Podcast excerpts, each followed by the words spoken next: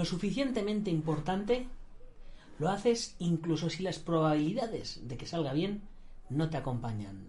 Elon Musk. On the finger or you will miss all that heavenly.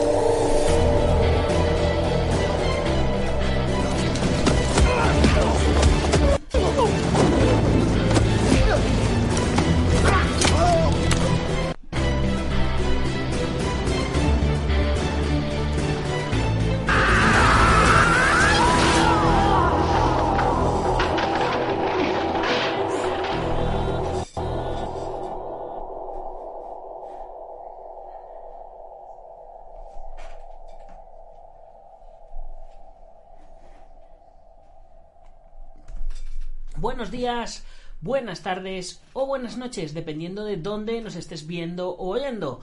Soy Nacho Serapio, fundador de Dragon.es y te doy la bienvenida a una nueva edición de Dragon Magazine, tu programa de artes marciales y deportes de contacto. Hoy es martes eh, 20 de septiembre de 2022. Nuestro programa es el programa número 1111 y señores, estamos de vuelta. Estamos de vuelta tras un parón eh, un poquito largo, el parón más largo que ha tenido que ha tenido el programa hasta ahora. Y es que se me juntaron un montón de cosas.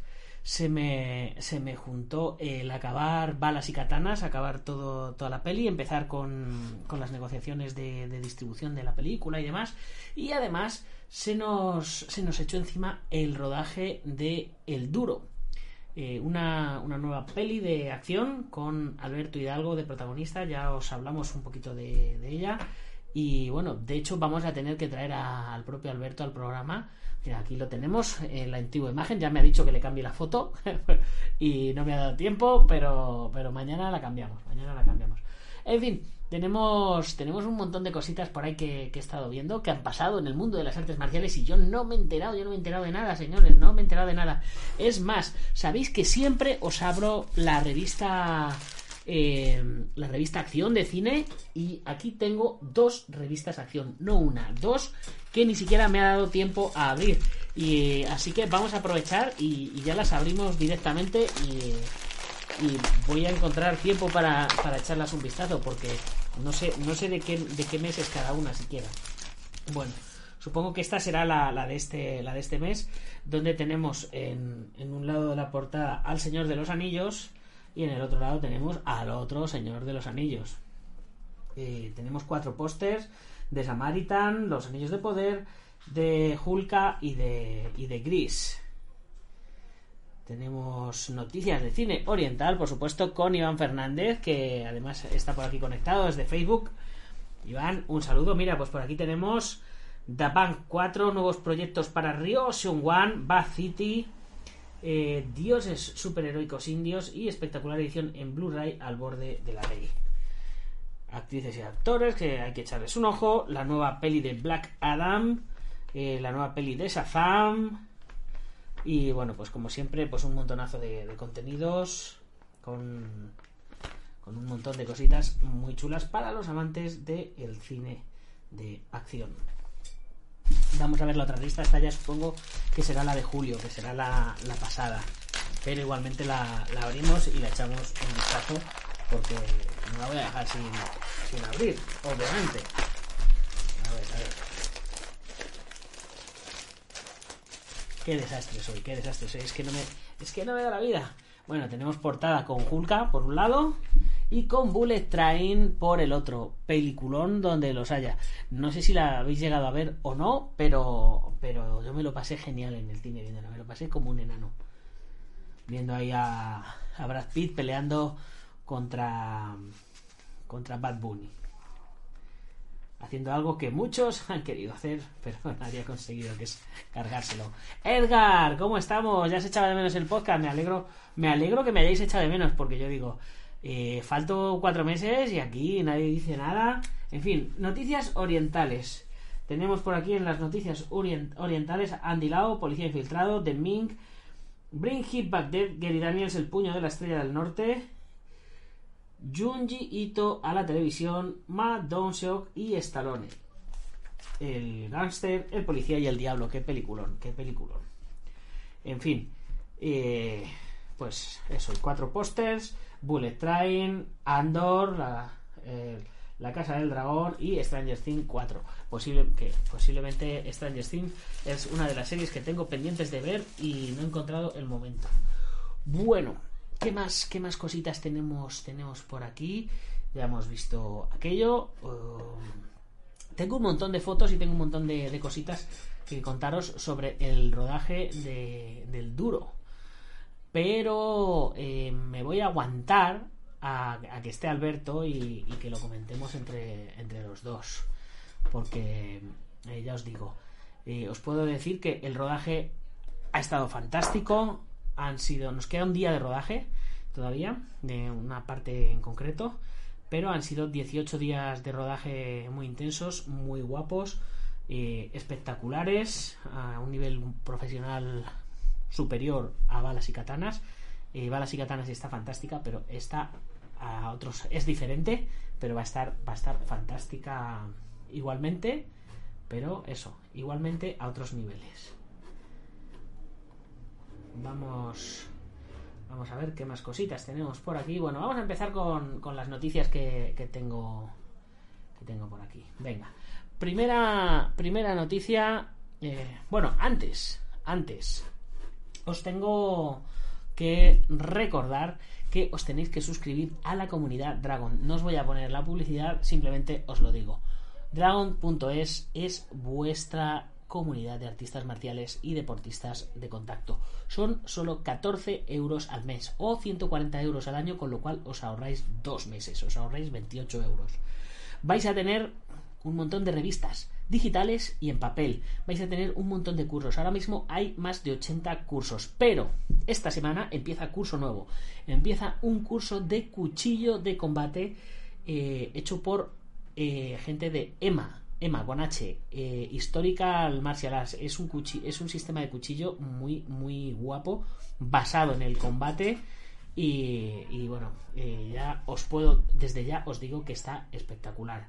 Eh, a ver si para el próximo programa, el jueves, os aviso y vamos, os aviso y os puedo enseñar el tráiler y demás para que le, para que le echéis un vistazo. Es más, a ver si puedo traer a los propios profesores del curso que, que mejor que ellos no, no, nos, no, no, no, nos lo van a explicar. Maestro Tavares, un saludo desde Colombia. ¿Cómo estás? ¿Cómo estás? Y bueno, vamos a, vamos a darle. Estoy sudando a chorros. Hoy, eh, por cierto, ha sido mi primer día de entrenamiento. Hace un rato, he venido de entrenar hace un rato y, me siento ahí pletórico, pletórico de energía. Maestro Alfonso Gil, ¿cómo estás? Saludo desde Facebook. Eh, antes estábamos saliendo en todas las plataformas. Estábamos saliendo en Facebook, estábamos saliendo en Twitch, estábamos saliendo en, en, en LinkedIn, estábamos saliendo en Instagram, bueno, estábamos saliendo en, todas. Eh, y ahora la plataforma por la que retransmitían todas eh, lo ha capado y ha dicho, si quieres retransmitir en todas, paga. Y así que de momento hoy estamos solo en YouTube y en Facebook. En otro día, otros días iré cambiando. YouTube va a estar fija, porque es donde están alojados todos los programas. YouTube va a estar fija. Hoy retransmitimos en Facebook, a lo mejor el próximo jueves retransmitimos en LinkedIn, o retransmitimos en Twitch, o ya lo veremos. Así que, para que lo sepáis, si me queréis localizar, si queréis no perderos ni un solo programa, iros a YouTube, ¿vale? Bueno, eh, hecha la publicidad, vamos con, eh, con, con, el contenido. Venga, vamos a ver qué tenemos, qué tenemos hoy por aquí. Desde videosmarca.com nos llega eh, la siguiente noticia. Brutal puñetazo de un luchador de MMA a un youtuber. Vamos a verlo y lo comentamos. Atención, estas imágenes pueden herir la sensibilidad. Ahí está el, luchador de MMA que le ha, pegado al, al, youtuber, pero sin, sin previa explicación. O sea, ha visto, ha visto las estrellas. Porque no es que sea el youtuber el que pegado, es el luchador de MMA. Mirad cómo se ha quedado la pobre, la pobre chica. Y a ver qué explicación nos dan a esto. No, no hay, no hay ninguna explicación. YouTube, Amadeus Ferrari Rossi, luchador profesional de MMA, agredió a Sadek en medio de una entrevista con la periodista Mónica Laskowska. Pues, pues le ha dado. ¿Alguien, ¿Alguien me puede decir por qué ha pasado esto? ¿Alguien sabe algo de esto? Porque si, si lo podéis buscar mientras yo continúo avanzando en el programa, me pasáis el enlace por el chat y, lo vemos, ¿vale? Mientras, vamos a pasar al siguiente. eh, al siguiente eh, anuncio, que, o al siguiente artículo, que nos viene desde el 20 minutos. Y- y el titular es La extraña celebración de una luchadora de MMA al ganar un combate. Pues mm, en la extraña celebración, eh, imaginaros, imaginaros la foto. Era el debut de Ty Emery en Bare Knockout Fight. Y fijaros la extraña, su- la extraña celebración que hizo. Eh, las artes marciales mixtas, como el boxeo con puños desnudos, es un deporte que deja imágenes impactantes, sobre todo por su violencia, pero no siempre este es el motivo. Este es el caso de la luchadora sin guantes Ty Emery. Dejó atónico al público que acudió a su combate al mostrar sus senos desnudos después de una victoria por KO. La australiana de 35 años debutó en el Bare Knockout Fight Championship con, una, con un inapelable KO en Tailandia. Emery envió a su oponente Rung Aruk Kunchal a la lona en la primera ronda con un brutal gancho de derecha. Emery celebró su victoria saltando sobre las cuerdas y levantando su camiseta para mostrar sus senos a la multitud. Los comentaristas de la pelea quedaron igualmente asombrados por la peculiar celebración de Emery. Y aquí tenemos eh, el vídeo, por supuesto. eh, es We un might vídeo be en, el que, en el que no se ve nada, pero eh, se intuye todo. Aquí la vemos que se sube a las cuerdas y dice, tomar, soy la número uno, ale. Así que, fantástico, ¿no? Este es un, un ejemplo eh, que, no sé, podría, podría cundir entre el deporte femenino, igual que en el masculino. No vamos a ser solo, no vamos a ser sexistas, femenino y masculino, ¿vale? Que luego se me echan, se me echan encima, se me echan encima. En fin, de Infobae nos llega. Esto pasó cuando un hombre en Jalisco asaltó a una mujer que era experta en artes marciales. En redes hizo viral un vídeo que capta el tenso momento de persecución y enfrentamiento entre ambos. Y ahí vemos el tenso momento. Se presume que la víctima iba caminando cuando fue interceptada por el asaltante. Una joven jalisciense se hizo viral luego de que una cámara de seguridad captara el momento en que propina una golpiza a un hombre que minutos antes la había asaltado. Y es que no se esperaba el ladrón es que la mujer tuviera conocimientos de artes marciales, herramienta que en esta ocasión utilizó para defensa personal. Según medios locales, los hechos fueron captados en los cruces de Bernardo de Balbuena y Reforma en la colonia de Santa Tere en Guadalajara, Jalisco. En el vídeo se puede ver el momento en que la mujer corre tras el hombre. Al alcanzarlo, lo toma de la playera y lo derriba para luego comenzar a golpearlo. A la escena captada se suman peatones que, al ver lo que ocurrió, también buscaban someter al asaltante. Una vez acorralado, la joven lo vuelve a golpear. Y por supuesto, tenemos el vídeo, chicos, tenemos el vídeo. Vamos a darle al vídeo. Aquí lo tenemos, la tipa corre, le agarra. A ver si, a ver si podemos ampliarlo. A ver, el tipo sale corriendo con la moto, sale, sale a montarse en la moto, la tipa le coge, le agarra, le tira para atrás, lo tira al suelo y ¡bam! ¡bam! ¡bam! puñetazos en el suelo. Bueno, pues fantástico. José Luis Bersier, saludos cordiales, alright. ¿Cómo estamos, señor Ber- señor Bersier, señor señor Jacujo? ¿Cómo estamos? Bueno, pues esta, esta era otra de las que de las que teníamos por aquí acumuladas. Vamos a pasar a la siguiente. Nos vamos a UFC. Y nos dice nos dice así el titular. Las artes marciales mixtas fueron mi amor pandémico. La joven peruana es tipster y analista de UFC y viene rompiendo estereotipos en este deporte. Hoy en Fox Sport México, Natalia Rivera se posiciona entre las mejores de la región. Pero como, como presentadora o como luchadora. Aquí la tenemos, muy guapita la chica. Y a ver qué dice.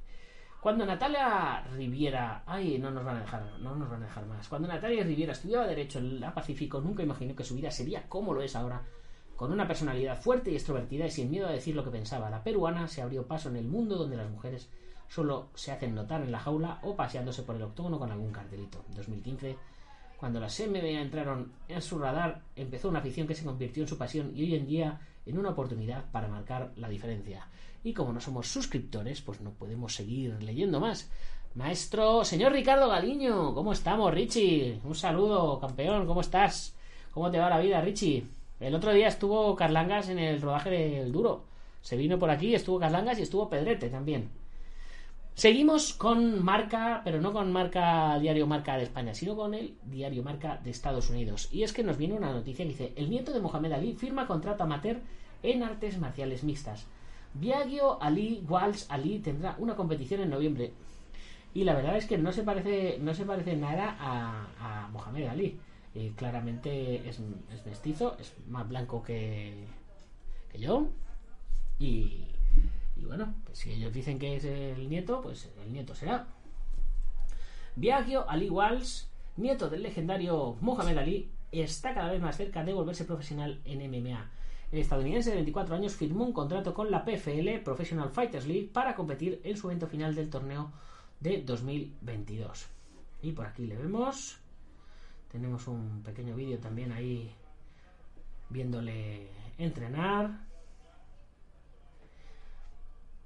Claro, el ser, el ser nieto de Mohamed Ali es un arma de, es un arma de doble filo, porque eh, claro, eh, por un lado te abre puertas, pero por el otro se espera de ti algo que a lo mejor no puedes dar, o porque, pues eso, porque eres muy, muy joven, ¿no? No lo sé. Tengo un legado que representar, un legado que comenzó mi abuelo, que mi hermano y yo continuamos. Elegí continuar con ese legado aquí en la PFL. Mi único objetivo es convertirme algún día en campeón de la PFL, dijo Ali Walsh. Durante su etapa universitaria viajó Ali Walsh jugó al fútbol americano ya que en sus planes no estaba hacer carrera en las MMA o el boxeo. Sin embargo, en 2020 todo cambió para él. La PFL todavía no hace oficial su rival y todo parece indicar que el combate será en noviembre. Al igual, se habló para ESPN sobre lo que significa su abuelo para él. A medida que fui creciendo, comencé a descubrir quién es y qué hizo y el impacto que tuvo en el mundo. En cuanto a quién es él como persona, su confianza, fortaleza mental siempre me inspiró.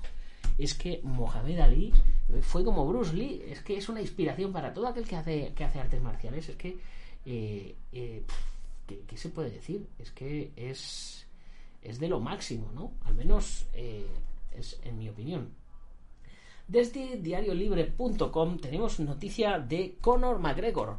Conor McGregor filmará película en la República Dominicana. Está en el país junto a estrellas de Hollywood.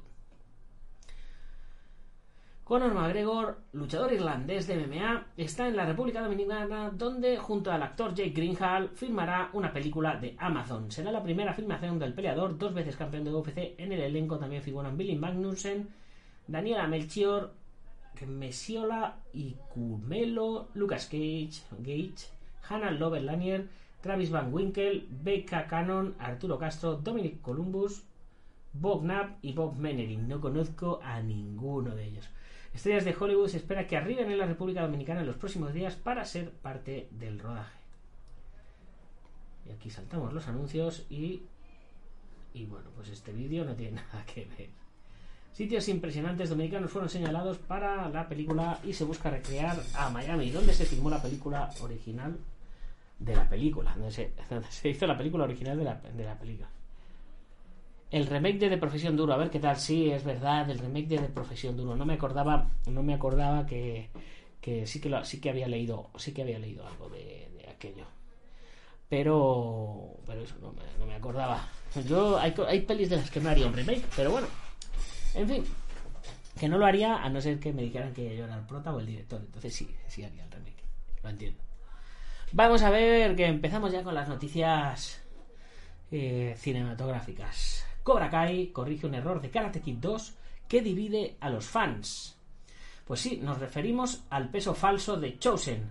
¿Sabías que hay un encendido debate en foros desde hace años acerca de si es realmente un error o no? Cobra Kai ha sentado cátedra en el canon, pero muchos fans todavía no lo, tienen tan claro. Si el episodio 9 de Cobra Kai hubiera sido un capítulo de Seinfeld, en lugar de titularse Supervivientes, debería haberse llamado directamente La Limusina. Chosen, Yuji Okumoto, sería Kramer, claramente Daniel Russo, Ralph Macchio, Seinfeld y Johnny Lawrence, William Zappa serían Elaine y el primo de Daniel, Louis LaRusso Jr., Brett Earth, George Constanza. Amanda, Courtney Hegler y Carmen Vanessa Rubio representarían a todas las mujeres sexualizadas en la serie. Y si hubiera sido un capítulo de Friends, se habría titulado o el de la limusina o el del peso falso de Chosen. Chosen había sido Joey, Joey Triviani, claramente. En fin. Sobre todo cuando dice, y el peso se partió por la mitad. Nunca habrían descubierto tu plan maquiavélico si no hubiera sido por esa cesta de zanahorias. Carmen habría sido Mónica. Si el peso ese era falso, ¿no te hacía perder dinero a ti en vez de a los aldeanos? Y dice él, no fue un plan muy ingenioso, responde Chosen. Digo, Joey. Es curioso recordar esos tiempos, éramos tan diferentes, continúa. El caso es que esta escena meta se resuelve en dos grandes misterios del universo de Karate Kid. ¿Por qué funciona la serie Cobra Kai y las cuatro películas anteriores, las que forman el Miyagi-Verse? Y si el error de Karate Kid 2 al que hace mención el comentario del peso era de verdad un error o había lugar para otra interpretación. Empezamos con lo del error. En Karate Kid 2, Daniel destroza el chiringuito estafador a Chosen cuando coloca las zanahorias en la balanza en la escena, a la que luego sigue la de Miyagi cantándole a Yuki e interrogándola sobre qué sintió cuando su padre supo que, había, que se había ido. Y reconociendo que se equivocó al no llevarla a él. El caso es que Daniel llega con una cesta con la que probablemente son zanahorias más gigantes, son las zanahorias más gigantescas de la historia del cine. Y se dispone a poner el cesto en la balanza. Coge las cadenas y la balanza se descompensa. Se cae una de las pesas al suelo sin apenas hacer ruido flotando como una pluma. Daniel coge la pesa y la parte en dos como si fuera una galleta de la suerte. Mira con chulería a Chosen. Le ha pillado. Los aldeanos se le echan encima. Sin vergüenza, estafador le llaman. Deberíamos haber sospechado de algo que olía a podrido en Okinawa porque uno de los extras, el señor con poco pelo y kimono azul, se parte de risa saliéndose claramente de su papel. Esas risas.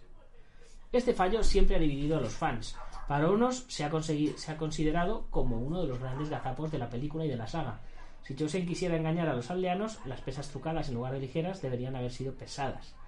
De esa forma habría pagado de menos a los aldeanos, ya que siempre habría jugado la balanza a su favor. Los productos siempre habrían pesado menos y habría pagado menos. Sin embargo, al ser ligeras, necesitaba más pesas, lo que apuntaría a que los productos locales pesaban más de lo que decían los aldeanos. Esto convertía a Chosen no en villano, sino en el héroe de Karate Kid 2 y a Daniel San en el villano, capaz de desmontar una compleja trama criminal urdida por campesinos octogenarios. Pero esto es solo una forma de verlo, porque hay otra. Y si Chosen en realidad quisiera demostrar que los aldeanos estaban produciendo más de lo que realmente estaban produciendo y lo que hacía era modificar el peso para poder cobrarles más dinero por la explotación de las tierras, se supone que en Karate Kid 2 las tierras son de Sato y este le cobra una tarifa a los agricultores por trabajarlas. Si demuestra que producen más de lo que en realidad producen, le cobra más. El dinero estaría ahí, no en el dinero que les estafaba Chosen cuando les pagaba. Las dos opciones, si lo pensáis, son válidas. De todas formas, esto no afecta que Chosen era un criminal de poca monta. El mero hecho de que la serie se posicione y diga alto y claro que fue un error debería zanjar la cuestión, aunque podrían haberlo dejado como estaba. Sobre todo porque esa revelación, al margen de ser un huevo de Pascua, sienta las bases de la siguiente escena, que es probablemente la más importante de la temporada 5 de Cobra Kai, cuando Johnny dice Toda mi vida me ha perseguido una patada absurda. Creía que si podía volver atrás, actuar de otro modo, esquivarla, bloquearla, mi vida se solucionaría. La patada no era el problema, tenía que dejar de mirar atrás y fijarme en lo que tenía delante. De eso va la serie. Hagan lo que hagan en la temporada 6, la serie va de eso, y por eso la estás viendo. Lo de menos es la forma que tiene la serie de estirar la realidad para que se ajuste a una ficción disparatada. Anda, tú también te has dado cuenta. Luego Chosen dice, somos iguales, los dos cometimos errores, los dos sentimos culpa por el dolor causado, ahora tú tienes amigos, familia, hijos, yo siempre quise eso. Y poco más que añadir. ¿Qué opináis vosotros? Pues yo siempre pensé que la idea era esa, que, hubiera más pesas y que el producto pesara más. Y cuanto más pesara, pues más les, más les tenían que cobrar. Pero bueno, eh, nunca, me había, nunca me había dado cuenta. De hecho, cuando vi esa parte en el capítulo, eh, no la pasé, la pasé totalmente por alto. Por cierto, que con el maestro Jonathan Naranjo tenemos pendiente hacer un destripando Cobra Kai temporada 5, porque lo hemos estado haciendo básicamente en todas las temporadas y no vamos a ser menos. Lo único que eso, que como no ha habido programas, pues no lo hemos hecho, pero tenemos pendiente un destripando Cobra Kai. Y hablando de Cobra Kai y de Karate Kid, nos ha llegado otra noticia esta semana. Como, como, se suele decir, paren todo. Paren las rotativas. Señores, Sony confirma una nueva película de Karate Kid. Las recientes declaraciones de Ralph Macho y William Zabka sobre una trilogía de películas para Cobra Kai iban muy en serio. Esta tarde Sony Pictures confirmó la fecha para una nueva película de Karate Kid. Dice, será mejor que vayas preparando tu karategi porque después del lanzamiento de la temporada 5, Sony acaba de confirmar la fecha para una nueva película del universo de Karate Kid. Daniel LaRusso, Johnny Lawrence y Terry Silver llevarán su guerra a la pantalla grande. De acuerdo con un reporte de Variety, el estudio confirmó el regreso de la franquicia original de Karate Kid con una peli que se estrenará el próximo 7 de junio de 2024. Por el momento no se revelaron detalles sobre la historia o el reparto. Sin embargo, el hecho de hacer referencia como una continuación de la franquicia es muy probable que tanto Machio como Zakba estén a bordo. Y fue precisamente este dúo quien recientemente había adelantado que el tiempo de Cobra Kai podría estar contado. Sin embargo, esto daría paso a una nueva trilogía basada en la franquicia ochentera de la que también vimos a Pat Morita como el icónico Miyagi. Ahora, con el anuncio oficial por parte de Sony Pictures, las palabras de los actores han cobrado mayor sentido. Por supuesto, aún estamos lejos de conocer detalles clave de esta peli de Karate Kid, por lo que el fandom tendría que permanecer atentos a ser coprotagonizada por todos los chicos de Cobra Kai. Para saber de primera mano si el grupo de jóvenes karatecas también dará el salto a la pantalla grande o no, nos centraremos en los senseis. No olvides que dentro de la serie de Netflix, el torneo mundial Seikai Taikai está a la vuelta de la esquina y esto ha despertado algunas teorías locas sobre un cruce de Cobra Kai con el Karate Kid de Jackie Chan y, y Jaden Smith. Además, podría traer de regreso a personajes como Julie Pierce de Hilary Swank, que ha sido pedido por los fans desde hace años. Pero, pero, pero... Como dice Iván Fernández, uno de los creadores de Cobra Kai dice que ellos no están involucrados en la peli, por desgracia. Bueno, yo eh, creo, Iván, que todas estas cosas son estrategias de marketing. Eh, no sabemos si están, si están involucrados, si no están involucrados, quién tiene los derechos para poder hacer una continuación de, de Karate Kid o quién no tiene los derechos. Así que yo no me creo nada. O sea, si lo han anunciado, posiblemente eh, mm, sí que nos tengamos que creer que, van a estar, ¿vale? Pero si, si no, mm, no sabemos. Eh, no sabemos qué va a pasar. Pero no es nada descabellado pensar que se vayan a, llevar al cine una, una, peli. Igual que hicieron con Águila Roja. Águila Roja estaba en serie y luego hubo un momento en que sacaron una peli de Águila Roja y luego continuó la serie.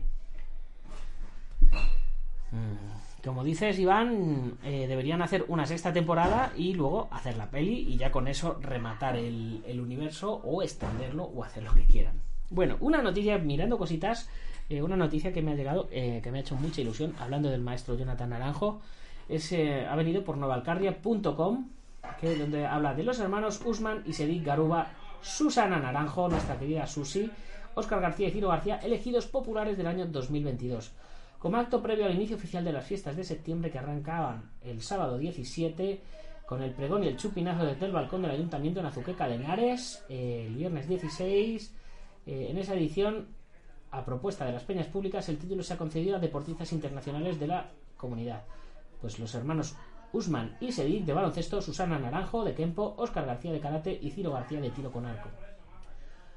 Así que, eh, pues, eh, pues eso, me, alegro mucho por, por Susi, de que se la haya reconocido de una vez. Ya sabéis que la tuvimos nosotros en, en portada hace hace unos meses. De hecho, cuando, cuando salió Teo García en portada, en la portada de la versión Latinoamérica era Susana la que estaba, la que estaba de portada, con un pedazo de patadón espectacular. Y volvemos eh, a continuar con todo este universo de Karate Kid, porque eh, tenemos eh, pues lo que hablábamos hace un momentito, la teoría que conecta Cobra Kai con el Karate Kid de Jaden Smith. Cobra Kai presentó un nuevo reto deportivo, tanto para el dojo de Terry Silver como para el Lady Fan y el Miyagi-Do, lo cual ha traído a la mesa una teoría que conecta la serie con el Jaden Smith y Jackie Chan. ¿Qué pasaría si el universo Cobra Kai se expande a niveles jamás pensados? Eh, la temporada 5 nos dejó claro que Terry Silver es el villano más grande de esta saga, incluso estuvo a punto de asesinar a Chosen, en una sangrienta batalla y los planes de Silver van más allá de All Valley y esto mismo despertó una teoría que conecta la serie de Netflix con el Karate Kid de Jaden Smith.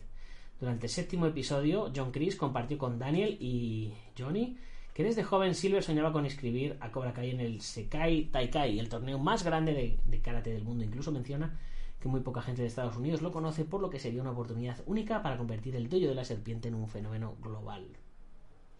Esto despierta el interés de Daniel y Johnny y postulan a su dojo, aún sin nombre oficial, como un serio candidato. Claro, eso lo han dejado para, para la siguiente temporada, ponerle dojo, el ponerle nombre al dojo. Y claro, las redes sociales se hicieron notar con una, locala, con una locada teoría que conecta la temporada 5 de Cobra Kai con el Karate Kid de 2010, una película que no es considerada canon de la franquicia.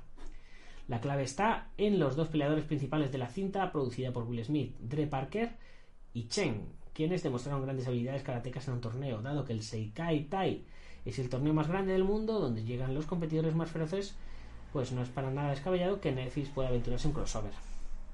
Pero bueno, tengamos en cuenta que Jaden Smith ya está mayorcito y el otro chico también. Así que es un poco descabellado, a no ser que compitan en categoría de adultos. Ahora podrían acceder más competidores. La teoría menciona que podríamos ver algunas rondas entre Miguel, Robu y Hawk batiéndose en duelo contra Dre Parker y Chen. ¿Te gustaría que esto sucediera? Jaden Smith formaría parte del futuro de Cobra Kai.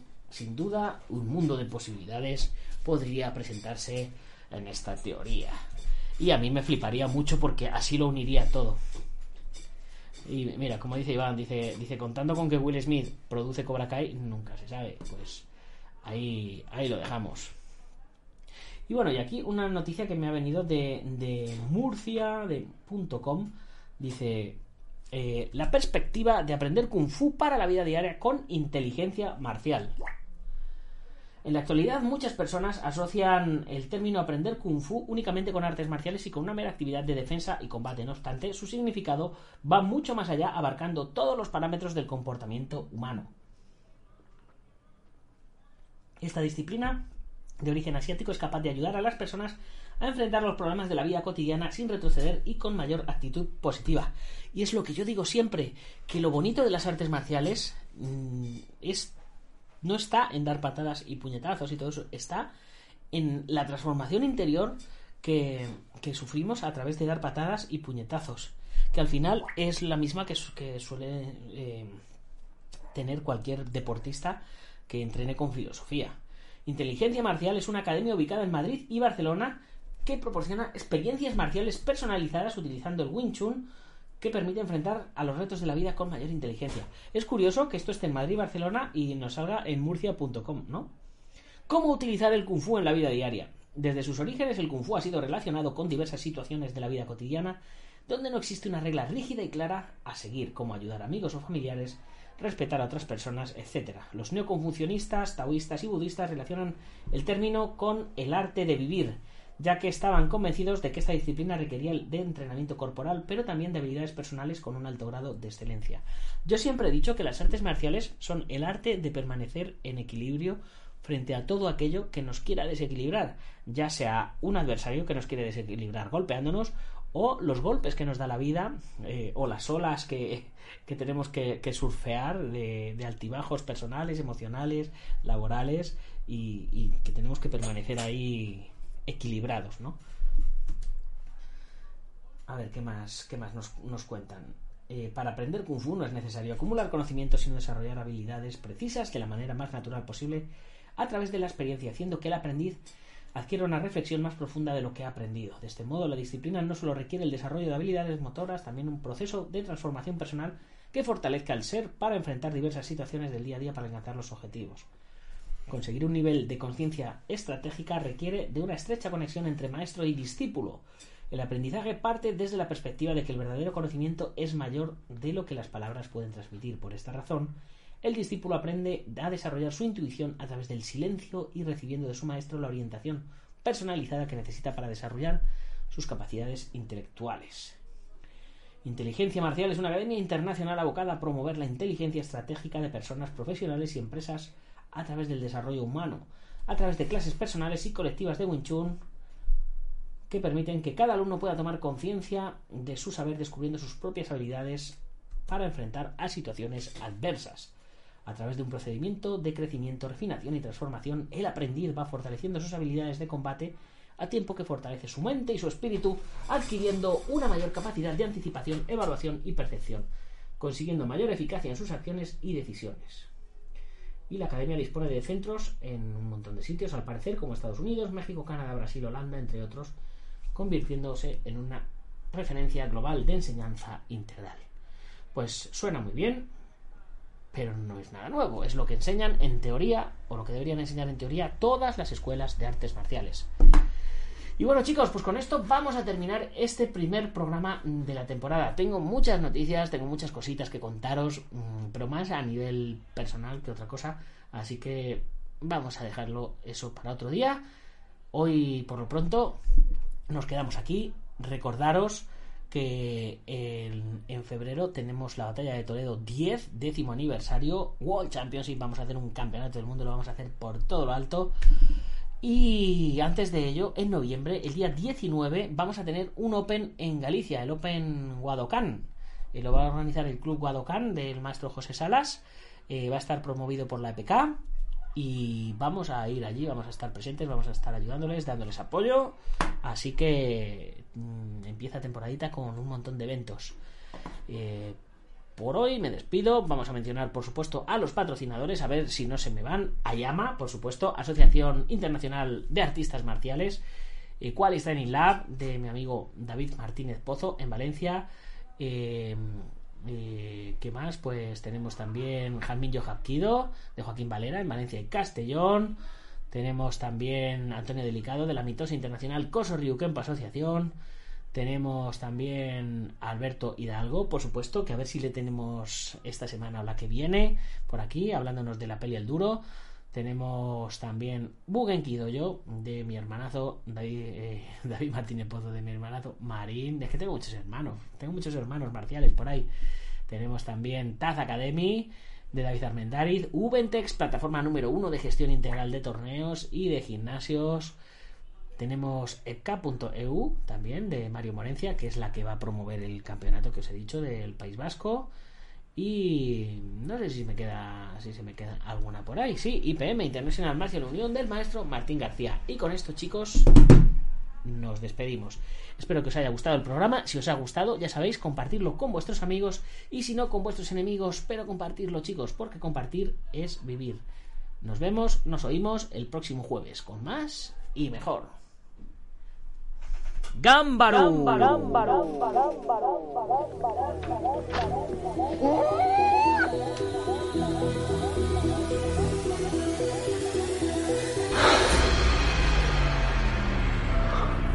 Ya sé cómo fue.